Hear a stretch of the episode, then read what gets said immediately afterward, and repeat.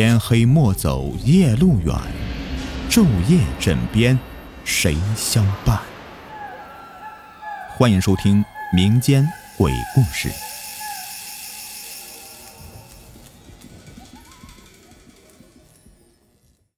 关于黄大仙儿的说法呀，自古以来就广为流传。黄大仙儿呢，至今已经是东北出马四大家族的仙家之一了，也是保家仙里面最常见的一种。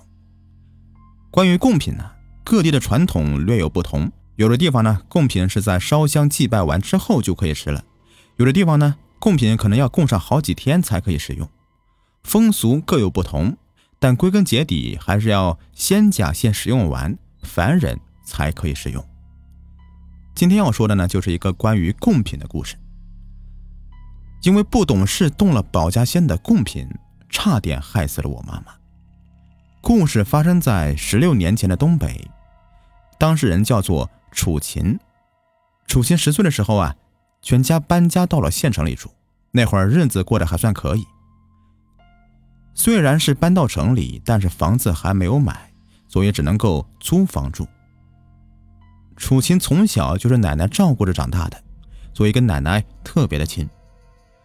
楚琴还有一个比他大五岁的哥哥。一家五口人呢，在一起也是十分的幸福的。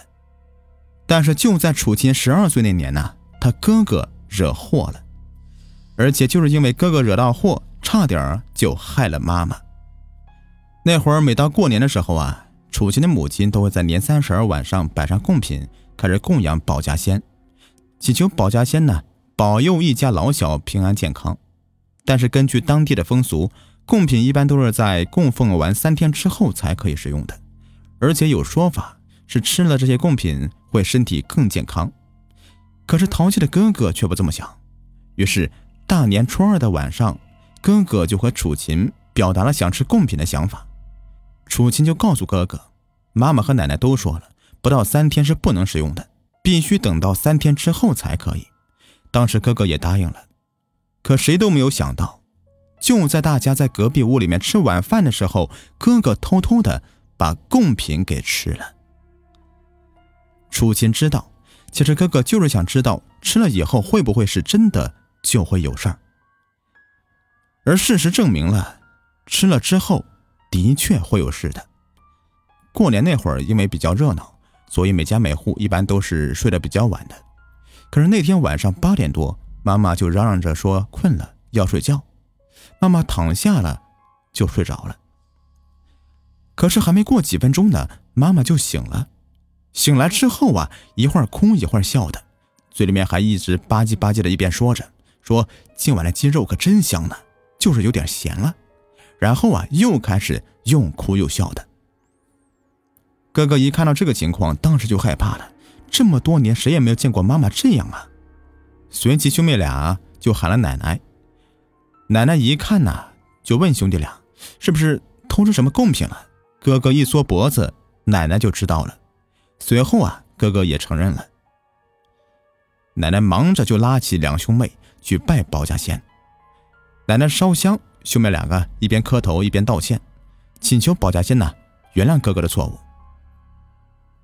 香烧完之后啊，也道完歉了。大概过了十几分钟吧，妈妈就醒过来了。醒过来之后啊，妈妈就觉得浑身酸疼，而且对刚才发生的事情一点都不知道。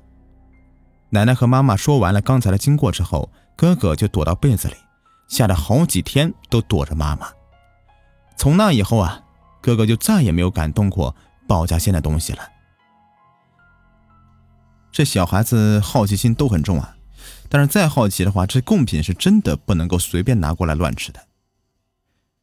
最近呢，我看到有听众在群里面讨论，问雨田到底是男是女啊？我当时就纳闷了，这这怎么听不出来了啊？我这么阳刚磁性的声音，当然是女的。好了，不开玩笑了。如果你们喜欢听我讲故事，一定要记得点点关注，点点我的专辑的订阅，或者给我专辑打一个十分好评，感谢你们，拜拜，下期再见。